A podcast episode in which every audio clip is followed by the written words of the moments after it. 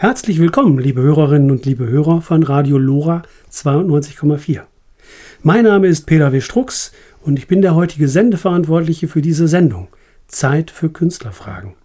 Herzlich willkommen, liebe Mitglieder, Förderer und Freunde zur Sendung des Paul Klinger Künstlersozialwerks. Ich freue mich, Sie durch die heutige Sendung führen zu dürfen und ganz besonders freue ich mich auf meinen heutigen Gesprächspartner, den Musiker, Texter, Komponisten, Audio- und Videoproduzenten, ein Mann für den richtigen und guten Ton, Richie Vondermann. Moin und herzlich willkommen, Richie.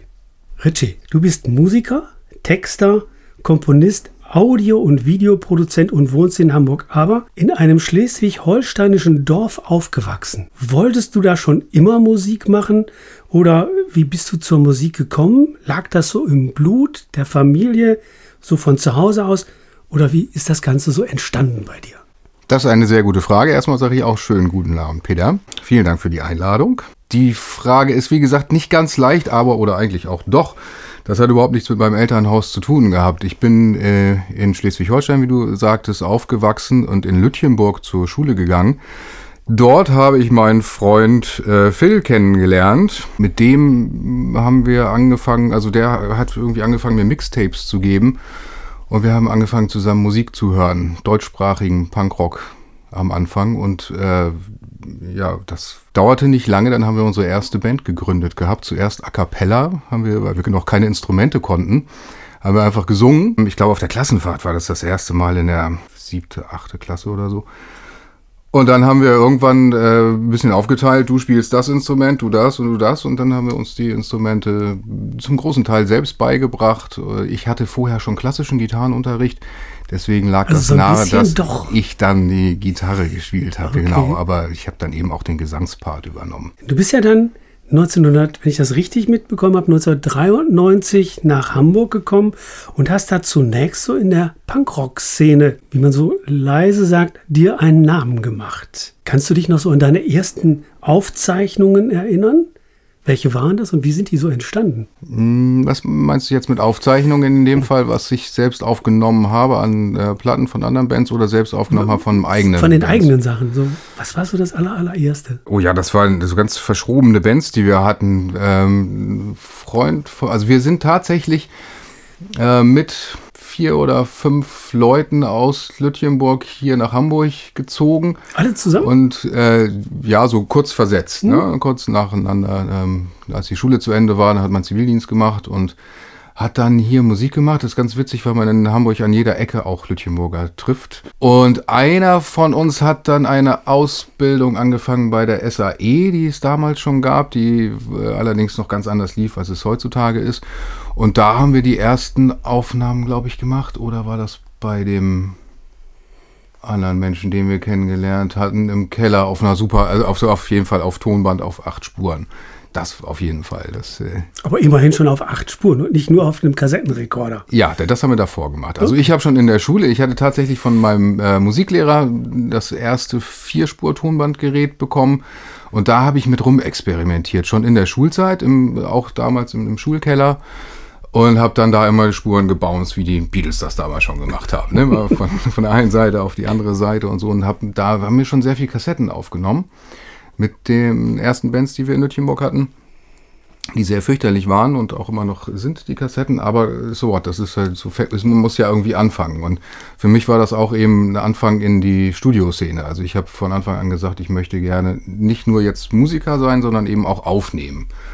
Und deswegen sitzen wir jetzt hier auch in meinem Studio, weil ich das halt weitergemacht habe. Ja, da können wir ganz kurz so den Bogen machen. Wir sitzen tatsächlich hier in dem Aufnahmestudio von Richie und zeichnen diese Sendung auf, die nach dem 1. Januar gesendet wird. Also wir sind sozusagen schon, wenn die Sendung gesendet wird, im Jahr 2021. Die erste Hamburger Band, wenn ich mich richtig belesen habe, hieß Antikörper. Und da entstanden drei LPs und verschiedene Single. Und wo seid ihr da überall aufgetreten und wie waren die Reaktionen? Hamburg hatte ja einmal sowieso riesige Auftrittsmöglichkeiten auf der einen Seite, auf der anderen Seite unendlich viele kleine Bands, die überall auftraten. Mhm. Aber ihr seid ja nun noch wenn ich das richtig mitgekriegt habe, nicht nur hier in Hamburg aufgetreten, sondern auch im In- und Ausland. Ja, wir haben äh, tatsächlich ist es ganz lustig, als Hamburger Band war es immer besser im äh, nicht in Hamburg aufzutreten. Also je weiter südlich man fuhr, desto äh, freundlicher wurde man aufgenommen. Irgendwie fanden die Leute es immer total cool, dass da eine Band aus Hamburg kommt.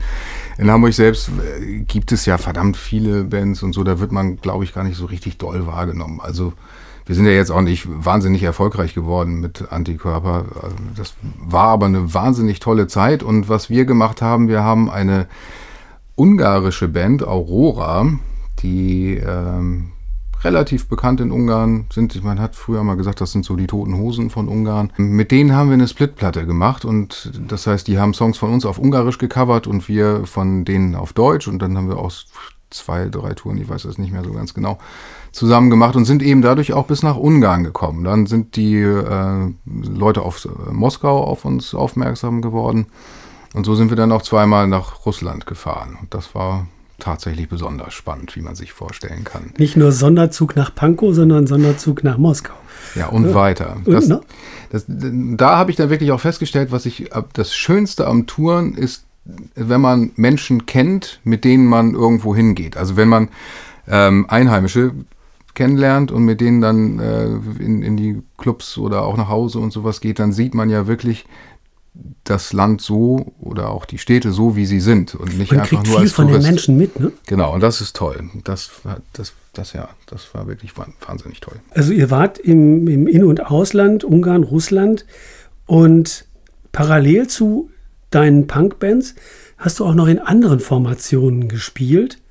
Was hat dich so an dieser Vielfältigkeit gereizt? Oh, ich glaube, das kommt ein bisschen daher, dass ich ja ähm, also an Musik interessiert mich haupt, also nee, das kann ich nicht sagen, nicht hauptsächlich, aber äh, Sound interessiert mich extrem. So, und ich mag wirklich sehr gerne richtig gute Gitarrensounds, die leider sehr selten sind. Und äh, wenn man auf gute, verzerrte Gitarren steht, dann wird man irgendwann zum Neil Young-Fan.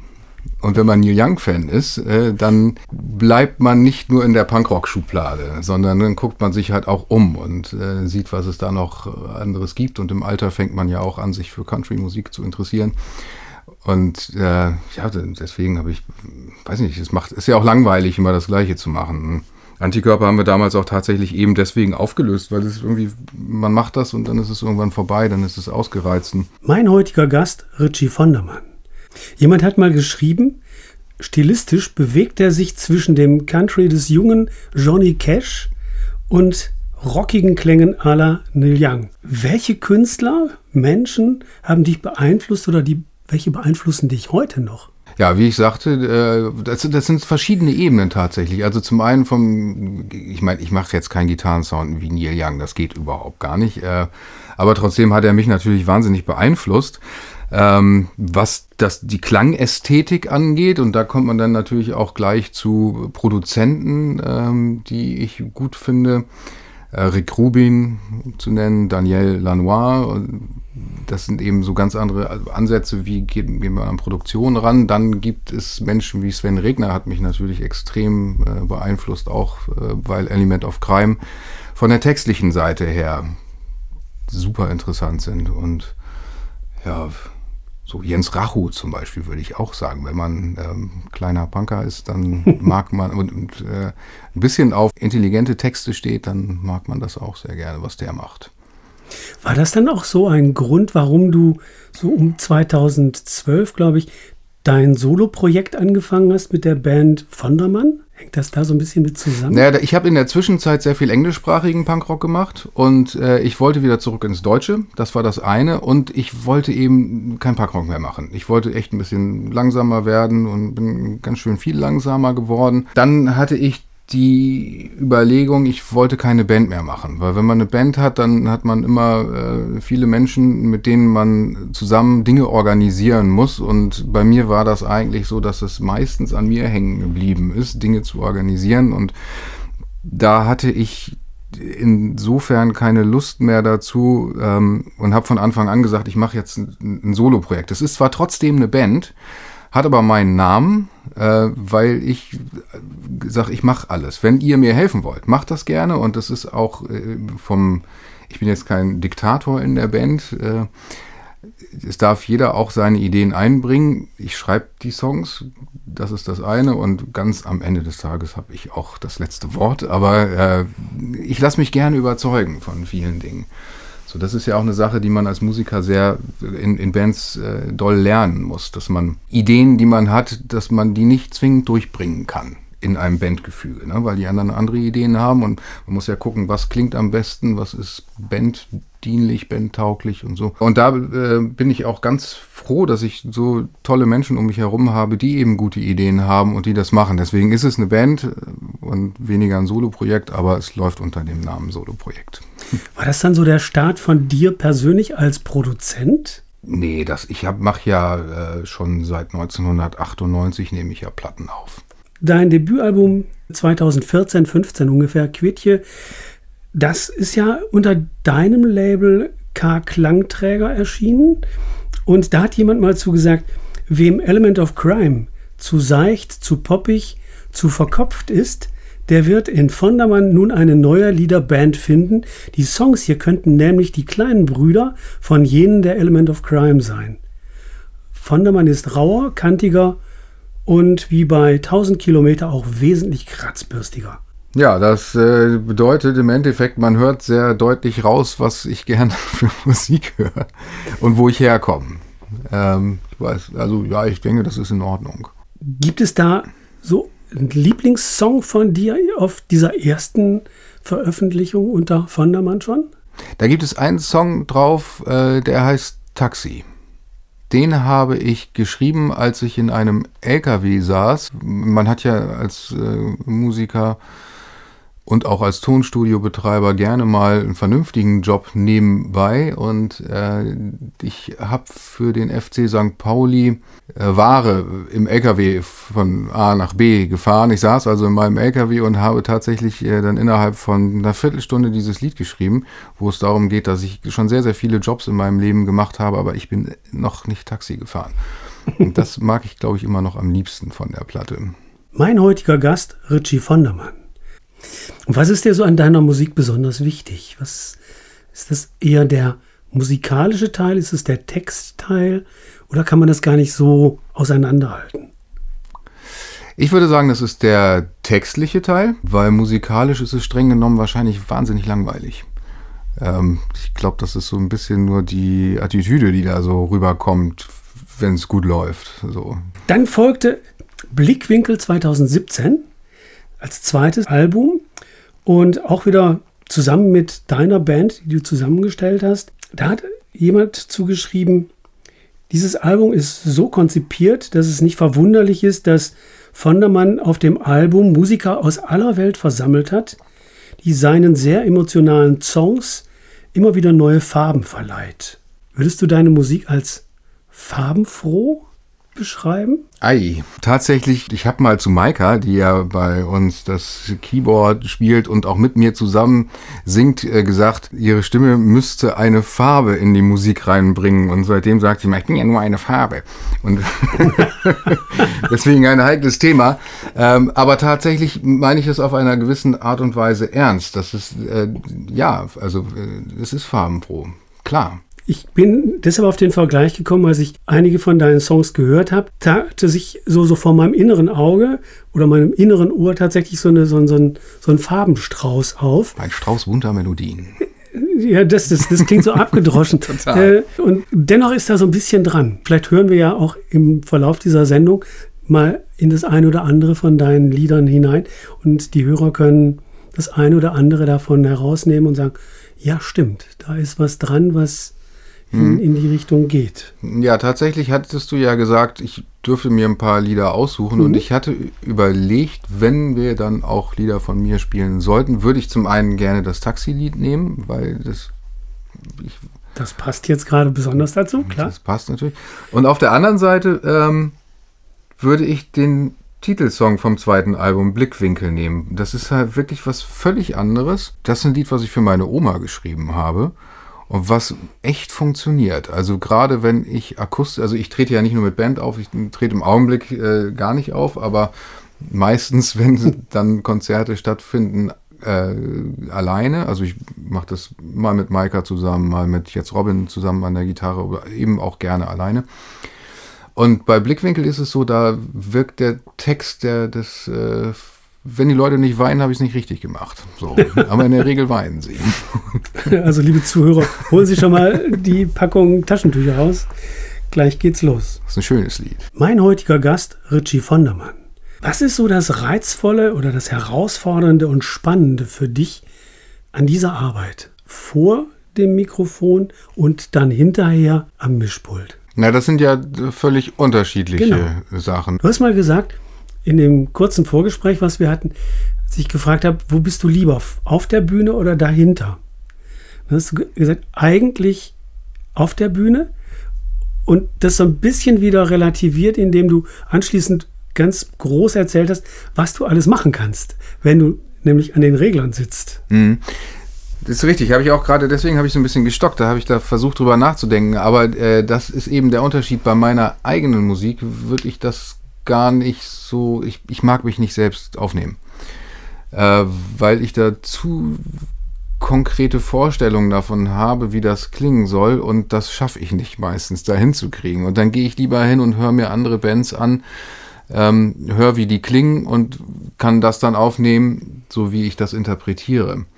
Aber meine eigene Musik aufzunehmen ist eigentlich, äh, da bin ich, ich bin tot, überhaupt gar nicht perfektionistisch. Ich bin eigentlich ziemlich schlunzig, genau genommen. Ich gucke mir das an, sage, so muss das sein und dann baue ich das dahin und wenn das dann fertig ist, ist gut. Aber meine eigene Musik ist das nicht so. Da, da fange ich an zu basteln und das mag ich eigentlich nicht. Deswegen, äh, insofern, bei der eigenen Kunst stehe ich lieber auf der Bühne, mach das. Aber für andere Leute, äh, ja gut, kann ich nicht auf der Bühne stehen, aber das mache ich halt total gerne dann auch. Ich würde es so ein bisschen vergleichen mit dem, wenn ich mich als Filmemacher betrachte, bin ich manchmal in aufgenommene Szenen total verliebt. Die Bilder sind so toll für mich, weil sie mich emotional an ganz, ganz viele Dinge, die drumherum sind, erinnern, die aber der Zuschauer, der Betrachter ja überhaupt nicht mitbekommt. Und da ist es dann manchmal ganz schwer, diese Emotionalität wegzuwerfen und zu sagen, nein, das ist jetzt gar nicht so wichtig, mhm. das andere ist viel perfekter. Und deshalb kann ich das gut verstehen, wenn man für andere etwas schneidet, zurechtbaut, ist es leichter, als wenn man das für sich selber macht. Ich ließ die Kamera einfach wirklich laufen und wir haben so einen Take gemacht und gegen Mitte, glaube ich, guckt er mich so einmal an und äh, ich hatte halt zwei Kameras stehen, eine feste und eine, mit der ich rumgelaufen bin. Und das ist ein ganz einfaches Video dementsprechend, aber das hat so eine unfassbar tolle Stimmung und ich wollte diesen, das, und ich war da alleine und der hat so toll gesungen und das fängt an mit Whiskey in the Daytime und das hatte mich sofort. Ne? Ich kannte den Song nicht und er hat mich sofort gehabt und ähm, er guckt mich also so an und ich denke, das muss ich unbedingt drin lassen. Das war mein Moment, den, wie du das gerade äh, beschrieben hast. Und als ich das Video dann geschnitten hatte, kam die erste, Antwort, äh, kannst du bitte das rausschneiden, wo ich dich angucke. Ich sage so, nein, das mache ich nicht. Und es ist drin geblieben. Das, das, ist mein Moment, dieser persönliche, ja. den ich mir dann gegönnt habe. Sowas ist toll, das macht Spaß. Auf deine andere Produktionsebene. Du arbeitest mit Künstlern wie Rocco Schamoni und Feine Sahne Fischfilet zusammen. Wie lange machst du das schon und was ist das, das Besondere und das Spannende daran, mit solchen Menschen, Gruppen zusammenzuarbeiten? Naja, das ist ja Teil meines äh, Studioalltags. Äh, wenn ich Platten aufnehme, dann muss ich ja auch Künstler haben, die ich aufnehme. Und äh, bei Feine Sahne Fischfilet, das war die zweite Platte von denen, die ich gemacht habe. Da war das so, da waren die noch gar nicht bekannt und hatten den Deal bei Audiolied bekommen und riefen dann an und sagten, sie möchten gerne eine Platte aufnehmen. Hier sei eine äh, aus dem Rostocker Umfeld, eine Punkband. Und ich dachte, naja, gut, äh, mal wieder so eine kleine Punkband. Das ist ja richtig durchgegangen dann, das Album. Das hat sich so entwickelt, wie es eigentlich immer ist. Bei Rocco Schamoni ist es äh, so gekommen, dass der äh, Ronny Henseler, mit dem ich zusammen das Studio jetzt seit zwei Jahren betreibe, der hat schon ein paar Platten für äh, Rocco gemacht und auch ähm, in dem ganzen Umfeld mit den Zitronen und so. Und da kam Rocco dann eben auf uns zu und meinte, äh, ich möchte eine neue Platte machen. Jetzt mal nach acht Jahren, glaube ich, das erste Album wieder. Ja, und dann äh, haben wir das gemacht. Das war total schön. Und dann also äh, Rocco Schamoni kommt übrigens auch aus Lütchenburg. Ich kannte ihn von damals natürlich schon, weil er ja äh, immer schon etwas bekannter war. Er kannte mich aber nicht und wir haben uns dann so ein bisschen kennengelernt und deswegen habe ich dann irgendwann auch äh, die Videos für die zwei Videos habe ich, glaube ich, ganz gemacht und so ein bisschen Beteiligung an einem dritten und so für diese Platte. Mein heutiger Gast, Richie Vondermann. Richie, ganz leise, fast in einem Nebensatz kam die Information, du bist auch seit einiger Zeit als Backliner für die Toten Hosen auf Tour. Ganz leise, sagen wir nicht ganz laut. Aber Backliner, was macht man da? Was sind Backliner? Sollten wir vielleicht den Hörerinnen und Hörern mal kurz erklären. Ja, ich glaube, früher hat man äh, Backliner Roadies genannt. Das sind halt die Menschen, die sich um die Instrumente kümmern, der Musiker. Da gibt es dann Je nach Größe der Band äh, gibt es ein bis mehrere Backliner. Also das heißt, es gibt Backliner, die sich für alle, um alle Instrumente kümmern. Je größer die Bands werden, desto mehr Backliner kommen dazu weil es meistens auch mehr Instrumente werden, mehr Gitarren. Und bei den Toten Hosen ist es so, dass jeder einen Backliner hat von den fünf Musikern. Das heißt, der eine kümmert sich um die Gitarren, die andere auch und einer um Schlagzeug, einer um den Bass. Und irgendwann hat wahrscheinlich der Sänger mal gesagt, ich will auch einen Backliner. Ich weiß nicht genau, wie es dazu gekommen ist. Auf jeden Fall bin ich der äh, Backliner vom Sänger, was natürlich ein bisschen schwierig ist, weil der ähm, Sänger, dessen Instrument ist ja die Stimme. Und äh, ich glaube, das kann man auch so gut sagen, dass ich mich eher um die Stimmung als um was anderes kümmern muss. Also aber Stimme und Stimmung haben ja ganz, ganz genau, viel miteinander zu tun. Künstlerfragen. Liebe Hörer, wenn Ihnen Kunst gefällt, dann sind Sie beim Paul Klinger Künstler Sozialwerk genau richtig. Sie können uns unterstützen. Sie haben mehrere Möglichkeiten. Sie können Fördermitglied werden oder mit einer einmaligen Spende Künstlern, die in Not geraten sind, sehr gut helfen. Mein heutiger Gast Richie Vondermann. Richie, alles aus einer Hand. Label, Tonstudio, Filmproduktion habe ich über dich gelesen. Und um das Ganze nun komplett zu machen, wir haben den Musikproduzenten gerade so angeguckt, aber jetzt gucken wir uns mal den Musikvideoproduzenten an. Wie kam es zu dem Label K Klang Film? Unter dem Label hast du ja Videos, wie du das vorhin schon auch so gesagt hast, zum Beispiel für Rocco Schamoni produziert. Okay. Also ich habe äh, tatsächlich immer schon äh, gerne äh, Film gemacht. Ich habe auch tatsächlich ja mal studiert. Ich war ganz am Anfang äh, völlig unentschlossen, was ich überhaupt machen wollte. Meine Mutter hat in Schleswig-Holstein eine Galerie betrieben und als ich noch jung war und da gewohnt habe, habe ich gedacht, oh, ich möchte auch irgendwas mit Kunst machen, dann aber auch was mit Menschen und so war ich dann irgendwie ganz unentschlossen und habe letztendlich äh, Volkskunde, europäische Ethnologie studiert.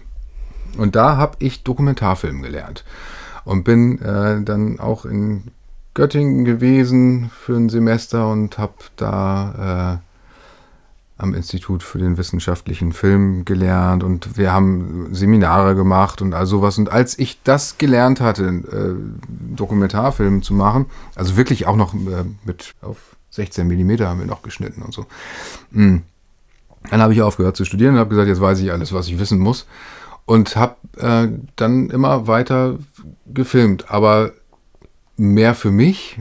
Und irgendwann habe ich gedacht, ach, eigentlich passt das ja auch zusammen. Ich kann ja auch Musikfilme machen. Und das habe ich dann Stück für Stück gemacht, immer mal ein bisschen hier, ein bisschen da, weil ich auch tatsächlich ganz gerne ein bisschen springe in den verschiedenen Berufssparten, die ich so habe, weil mir das sonst zu langweilig wird. Ich sagte ja vorhin schon, dass ich manchmal etwas ungeduldig bin. Und äh, ich glaube, das halt liegt auch damit, dann hängt damit zusammen. Was ja beim Filmen auch eine große Möglichkeit bietet, ist, wenn wir dieses Material haben, haben wir ganz viele Möglichkeiten, da eine eigene Kunstform rauszubringen. Ja. Ist das so der Reiz auch daran? Das ist zumindest äh, eine sehr schöne Sache, äh, die ich finde. Wenn man ähm, Künstler hat, der Musik macht, die man selbst voll super findet und spannend und toll und dann darf man seine eigene Kunst da noch so drüber stülpen. Das ist das, was ich richtig toll finde. Tatsächlich. Künstlerfragen. Die Sendung des Paul Klinger Künstlersozialwerks. Das Paul Klinger Künstler Sozialwerk steht seit über 45 Jahren als professioneller Ansprechpartner Künstlern zur Verfügung. Das Ziel des Vereins ist Aufklärung und Information an Künstler, sie mit den richtigen Fachwissen bei Fragen wie zum Beispiel der sozialen Absicherung zu versorgen.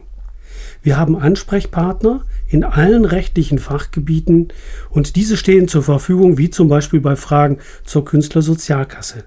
Und wir haben ein fantastisches Künstlernetzwerk, bei dem sich die über 1200 Künstler miteinander verbinden und austauschen können. Bei Nachfragen wenden Sie sich gerne an unsere Geschäftsstelle.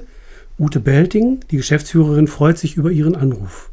Sie finden uns im Internet ganz einfach unter Paul Klinger Künstler Sozialwerk oder Sie melden sich per Telefon unter der Rufnummer 089 57 00 4895 und Sie können uns unterstützen, denn wir arbeiten alle ehrenamtlich und brauchen Ihre Spende. Jeder Euro, der uns zugutekommt, der hilft den Künstlern. Wenn Sie mehr über das Paul Klinger Künstler Sozialwerk erfahren wollen, also melden Sie sich, schicken Sie eine Mail oder gehen Sie auf unsere Internetseite paul-klinger-ksw.de. Jetzt kommen wir zu einem Themenbereich, der vielleicht etwas konträr ist zu dem ungeduldigen Richie. In letzter Zeit hast du, glaube ich, oft und lange zusammengesessen mit Lars Gebhardt. Ihr habt zusammen geschrieben und dabei ist der erste Roman von Richie Vondermann und Lars Gebhardt entstanden. Langweile? Nee, Ungeduld? Äh, Lars hatte mich überredet, um genau zu sein. er hat gesagt, er wollte unbedingt immer mal ein Buch mit mir schreiben. Und tatsächlich habe ich auch schon ganz lange vorgehabt, mal ein Buch zu schreiben. Und ich habe das halt noch nie gemacht und mir auch nie Gedanken drüber gemacht. Und dann haben wir uns für drei, vier Tage sind wir in äh, das kleine schleswig-holsteinische Dorf gefahren, was wir anfangs schon erwähnt hatten haben uns da hingesetzt und wir hatten sofort, sind, sind wir auseinandergebrochen vor Gedanken und haben äh, einen Plan entwickelt, wie wir dieses Buch schreiben. Und ich glaube, wir haben ein Dreivierteljahr auch nur gebraucht, um es zu schreiben, so aus zwei verschiedenen Perspektiven. Muss ich mir das so vorstellen, in Klausur gegangen oder in eine Kneipe gegangen und da angefangen zu schreiben? Oder zu spielen? Nee, wir sind in Klausur gegangen und haben die Kneipe mitgenommen. okay. Wir waren viel spazieren in der, der schleswig-holsteinischen Natur und haben uns einfach Gedanken gemacht und einen guten Plan entwickelt. Und ich glaube, es ist echt ein ziemlich gutes Buch geworden. Auf jeden Fall ist es spannend. Also ich habe gelesen, dass es ein zeitgenössischer Familien- und Gesellschaftsroman sein soll. So ist die Ankündigung.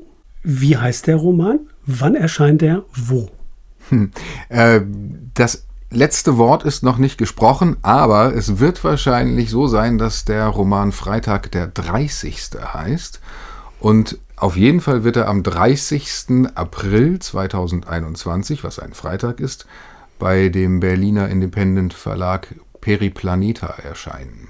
Ich glaube, da dürfen wir ganz gespannt sein, weil danach, ab dem Zeitpunkt, geht ihr beide auch zusammen auf eine Lesereise. So es denn sein soll, ja. Es gibt da schon festgelegte Termine und Orte. Ob wir die so besuchen können, dürfen können, wie auch immer, das werden wir dann sehen und erfahren. In jedem Fall wünsche ich euch da natürlich ganz viel Freude und Erfolg. Ich gehe noch mal so ein bisschen in dieses Buch, in, in so, einen, so einen Klappentext, den ich gelesen habe. Ja, sehr gerne. Freitag der 30. ist ein rasanter Roadtrip, komponiert wie ein guter Punkrock-Song, voller Energie, Skepsis, Wut und mit einer gehörigen Portion Schnoddrigkeit. Kann man da schon noch ein bisschen mehr raushören oder ist das noch bis zum 30. unterm Deckel? Ich kann gerne noch was dazu sagen, aber ja. da musst du mir dann schon eine konkretere Frage stellen oder wie oder also, habe ich die ähm, Frage nicht verstanden? Dem Roman liegt ja eine Geschichte einer klassischen Familientragödie zu, zugrunde. Von zwei jungen Menschen, die sich mhm. treffen und die getrieben sind von Sehnsüchten, wie auch immer, die finden irgendwann zusammen. Die finden irgendwann zusammen. Ja, das ist, also die Idee war eigentlich, dass wir gesagt haben, wir haben zwei Personen ähm, und wir schreiben jeder eine Person. Lars wollte unbedingt mal eine weibliche Person schreiben. Er hat die Bücher, die er bis jetzt geschrieben hat, da äh, schreibt er immer aus der männlichen Perspektive heraus und äh, ich habe gesagt, okay, ich schreibe einen Jungen, weil ich habe das ja eh noch nie gemacht und das ist vielleicht ein bisschen einfacher. Ähm, und so kam es dann dazu, dass wir ähm, Sascha und Robert haben. Sascha ist die, Sascha ist äh, die weibliche Person, die aus dem Sauerland Richtung Hamburg fährt. Und Robert ist ein DJ, der in, äh, der in Hamburger Kneipen auflegt und aber eigentlich gerade seinen Job verloren hat und so ein bisschen ähm, ziellos durch die Gegend läuft. Und sie wollte eigentlich in Münster studieren, fährt aber nach Hamburg durch, weil sie etwas sucht und sie suchen beide irgendetwas und finden sich und äh, gehen dann auf eine ganz tolle Reise, die sie unter anderem auch nach Schleswig-Holstein führt. Was nicht ganz so verwunderlich ist. Genau, die hören ganz viel Rachmaninov, äh, während sie unterwegs sind, was äh, sehr lustig ist, weil sowohl Lars als auch ich ja eben vom Punkrock herkommen. Aber wir haben halt, was war es denn, was wir gehört haben, als wir in, äh, in Chopin. Ich glaube, wir haben Chopin gehört, als wir in meinem kleinen Ferienhäuslein saßen und dieses Buch entworfen haben. Und ich sagte, Chopin ist langweilig, wir müssen irgendwas Knackiges haben, wir brauchen was Russisches, wie wäre es mit Rachmaninow? und äh, dann haben wir lustigerweise, habe ich dann auch irgendwann die Idee gehabt, weil die gehen dann auch irgendwann zusammen, gucken sich die erste Oper von Rachmaninow, Aleko, an äh, und ich habe diese Oper dann auch ins Deutsche übersetzt und in eine, eine Neuform geschrieben für das Buch. Das ist totaler Spinnerkram aber wahnsinnig lustig. Ich glaube, man wird es überlesen. Ich bin gespannt darauf. mein heutiger Gast, Richie Vondermann. Richie, wie lädst du denn deine leeren Batterien auf? Es ist immer so zwischendurch so der fast mystische Ort in Schleswig-Holstein aufgetaucht in unseren Gesprächen. Ist es da? Ist es ein Ort? Ist es etwas, was du tust? Oder sind es Menschen, mit denen du zusammenkommst? Wie lädst du dich wieder auf? Ja, das ist eine gute Frage. Also der Ort hat mit Sicherheit äh, etwas damit zu tun. Ähm, ich habe da so einen kleinen Schweinestall, in, in, dem ich mich manchmal aufhalte, was ich mir so zum Ferienhaus umgebaut habe. Und Entschuldigung, ich habe mir gerade vorgestellt, das ist noch ein echter Schweinestall und du gehst dahin. Nein, okay, der ist umgebaut. Das war mal ein Schweinestall und okay. ein ganz kleiner, so ein 20, äh, 27 Quadratmeter groß. Und ich habe zum Beispiel, da war ich tatsächlich vor zwei oder drei Wochen für vier Tage da und dachte, ich lade mal meine Batterien auf. Äh, zurückgekommen bin ich mit drei neuen Songs und der fertigen Idee fürs zweite Buch. Das geht nicht. Ich kann das nicht mich ausruhen tatsächlich. Ich habe meinen Sohn, der mir hilft, äh, zur Ruhe zu kommen, meine Freundin, die mir sehr doll hilft, meine Freunde und hm, ich glaube, nee, so ein richtiges Rezept äh, habe ich da nicht, wie man seine Batterien auflädt oder wie ich das tue. Ich glaube, das ist ja eh sehr unterschiedlich immer.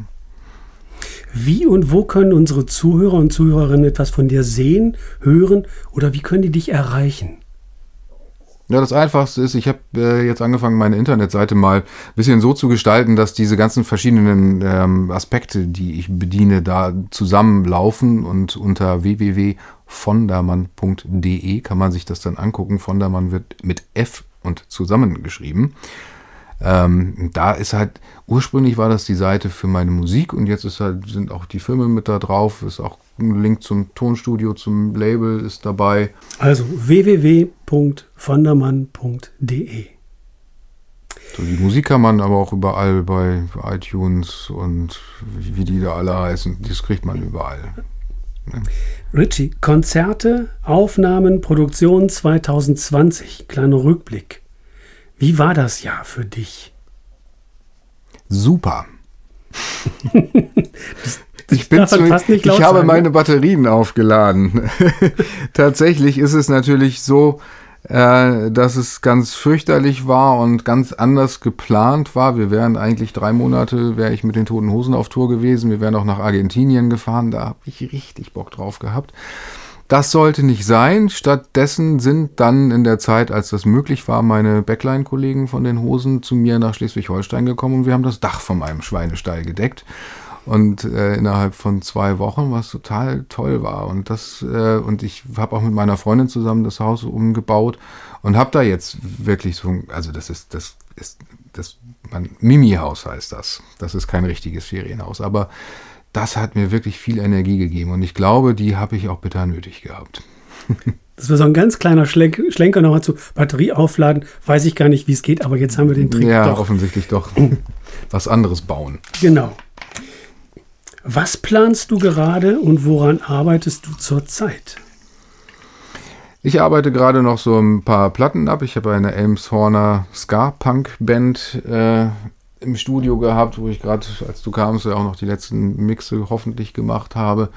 Ein sehr langes, großes Projekt. Danach kommt erstmal wahrscheinlich nicht besonders viel, weil wir als Studio jetzt im Prinzip die Auswirkungen der Corona-Krise etwas verspätet ähm, zu spüren bekommen, weil die kleinen Künstler kein Geld mehr haben, um aufzunehmen. Und große Künstler machen wir nicht, von daher äh, erübrigt sich das. Das heißt, es wird ein bisschen ruhiger werden. Ich habe aber eh den Plan, mein zweites Buch zu schreiben jetzt. Das wird was völlig anderes als das erste Buch. Die, das Außenrum ist schon da. Ich habe auch schon angefangen zu schreiben und ich hoffe, ich werde da ein bisschen beibleiben und das machen. Das ist definitiv mein nächstes Projekt. Wobei ich nebenbei auch erstmal noch das Hörbuch für das erste Buch aufnehmen muss, was auch ganz spannend werden wird, weil wir ja eben, ich erzählte ja von, dass wir zwei Charaktere haben äh, die werden wir auch beide parallel, also werden wir beide lesen. Der äh, Lars liest seine Sascha, ich lese meinen Robby. Und wir haben ganz viele Künstler, Musiker, Freunde äh, von uns dabei, die immer so kleine Sachen sprechen werden. Der eine oder andere etwas bekanntere ist auch dabei, hoffentlich. Alles wissen wir noch nicht ganz genau. Das wird auf jeden Fall spannend werden. Was magst du jungen Hörerinnen und Hörern für einen Tipp geben, die nun nach unserem Gespräch sagen, ja, ich möchte sowas gerne auch machen, aber ich weiß nicht wie? Ja, das, ähm, ich habe tatsächlich auch sehr viele Anfragen für Praktika bei mir im Studio und so und ich äh, lasse die, lass die Leute gerne vorbeikommen und zeige denen alles und sage denen dann, lass es bleiben, such dir was anderes. Auch ein, auch ein Tipp. Du willst nur keine Konkurrenz. Nein, das überhaupt gar nicht. Nein, das will ich damit nicht sagen. Aber man muss schon wirklich genau wissen, was man da macht, wenn man das macht. Also worauf man sich einlässt.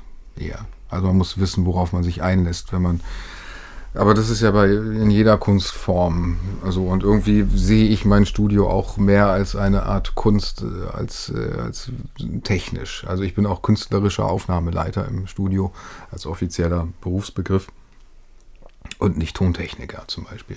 Liebe Hörerinnen und Hörer, jemand hat mal geschrieben, Sie finden in Richie Vondermanns Musik eine der vielleicht besten Alternativen der letzten Jahre, wobei genug Potenzial vorhanden ist, auch noch ein größeres Publikum anzusprechen als bisher. Denn so ein Vondermann, das ist ein kauziges Nordlicht, ein romantischer Underdog und zugleich ein Typ, mit dem man gerne mal ein Bier trinken möchte. Liebe Hörerinnen und liebe Hörer, wir kommen nun zum Ende unserer Sendung Künstlerfragen, die Sendung des Paul Klinger Künstlersozialwerks, Gerne möchte ich noch auf unseren Radiosender Radio Lora 92,4 hinweisen. Der unterstützt mit dieser Sendung unsere Arbeit und ist uns eine große Hilfe. Denn ohne diesen Sender könnten wir die Sendung Künstlerfragen nicht ausstrahlen und zu Ihnen bringen. Herzlichen Dank an das Radio Lora Team. Liebe Hörerinnen und Hörer, danke fürs Zuhören und wenn Ihnen die Kunst gefällt, unterstützen Sie doch das Paul Klinger Künstler Sozialwerk. Und mein Fazit heute, glaubwürdig, stilsicher, dann und wann herrlich verschroben. Und ich habe gern mit diesem verschrobenen Nordlicht geplaudert. Richie, ganz, ganz, ganz herzlichen Dank für unser Gespräch, welches wir hier bei dir in deinem Studio aufzeichnen durften. Es hat mir richtig Freude gemacht. Dir und den Hörern wünsche ich ein gutes, erfolgreiches und gesundes Jahr 2021. Tschüss und alles Gute. Darf ich auch noch Danke sagen? Das würde ich nämlich gerne. Vielen Dank auch, äh, Peter, dass du gekommen bist und dass du überhaupt mich auch gefragt hast und für das nette Gespräch. Jetzt trinken wir ein Bier zusammen. Mit dem verschrobenen Nordlichten.